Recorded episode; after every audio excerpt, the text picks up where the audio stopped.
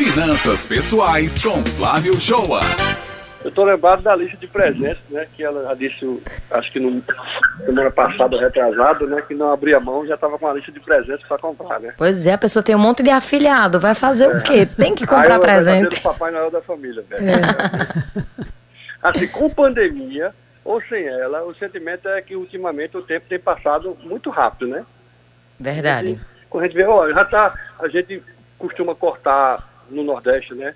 É, não, só o ano só começa depois do carnaval, aí, aí vai ter o São João, né? E a gente vai cortando o ano assim, mas essas etapas cortadas, elas passam rápido mesmo, né? Quando a gente vê, o ano acabou, né? E aí, quando o carnaval começa em março, a gente fala, não, o ano só vai começar depois do carnaval. Aí já é abril, já tem um, um terço do ano, já tem indo embora, né?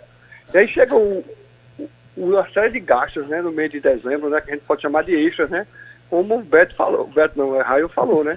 Confraternização, aí de confraternização vem amigo secreto, e aí a gente tem confraternização no trabalho, na casa, nas amigas, né, no caso de Raio, que estudaram juntos no passado, então você tem um monte de grupinho, de grupos, e que você começa a fazer confraternização com cada grupo daquele, né?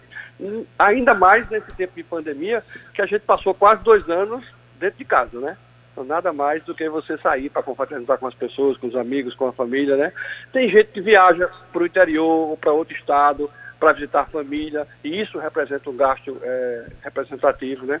É, roupa nova para a festa de Natal. Eu até vi uma charge engraçada, que foi o seguinte, que a pessoa comprava roupa nova para ir sentar no, sentar, sentar no sofá da família e navegar no celular, né? Para que uma roupa nova?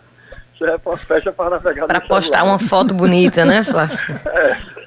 Até a ceia, né? A família faz aquele racha da ceia, né?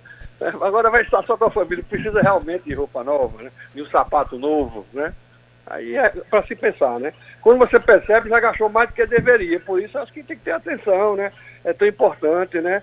Na maioria das vezes, a gente gasta mais tempo para ganhar dinheiro, né? A gente trabalha 30 horas semanais, 40 horas semanais, tem gente que trabalha 44 horas semanais, e pouquíssimo tempo ou nenhum tempo para planejar esse gasto. Quer dizer, a gente demora muito tempo para ganhar o dinheiro, agora para gastar a gente não, não demora esse tempo, né? E nem planeja isso, né? Quer dizer, você tem um sacrifício do mês todo trabalhando, é quem trabalha 40 horas por semana trabalha 160 horas por mês, passa mais tempo no trabalho que com a família e gasta o dinheiro numa velocidade muito menor né, do que você gasta para ganhar ele. Tá? Então, assim, é importante o quê? Planeje tudo que você precisa gastar. É necessário participar de todos os amigos secretos, de todas as festas de confraternização. Se for necessário, planeje o que você vai gastar. É importante, às vezes, no amigo secreto delimitar um valor né, para não ter aquela disparidade de preço de presentes, porque se você não delimita o preço de um presente, alguém chega com um presente mais caro, outro chega com um presente mais barato. Então delimita isso aí, ó, até X reais no próprio grupo é, vai de, determinar isso aí, né? E assim, não precisa participar de tudo ou comprar tudo, né? Corta o que for desnecessário e aproveite o final do ano. Agora você não pode ter aquela sensação que a gente já conversou a semana passada de zerar tudo. Ó, oh, vou chegar ao final de 2021, o que eu tiver de dinheiro na conta, eu vou zerar, como se fosse começar tudo em 2022. Mas sua vida financeira, ela não é cíclica como o ano que termina 2021 e começa 2022. Ela continua normalmente. É um mês atrás do outro, é um dia atrás do outro.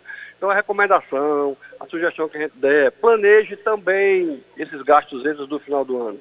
Não vá na emoção de comprar presentes, de participar de todas as confraternizações, de participar de todos os amigos secretos sem ter um planejamento para isso, usando o cartão de crédito como fosse uma extensão do seu salário, que ele não é. Então a recomendação é planeja só isso. E aproveita as festas do final do ano. Pois aguenta a é. ansiedade, é. né, Flávio? E gasta só com o que realmente foi essencial. É. Nada de euforia, né? A gente entra num clima assim de euforia e às vezes o impulso é difícil de controlar. E a gente está em casa há muito tempo, né, Beto? É. A gente quer sair, quer se confraternizar, quer ver os amigos, quer ver a família, né?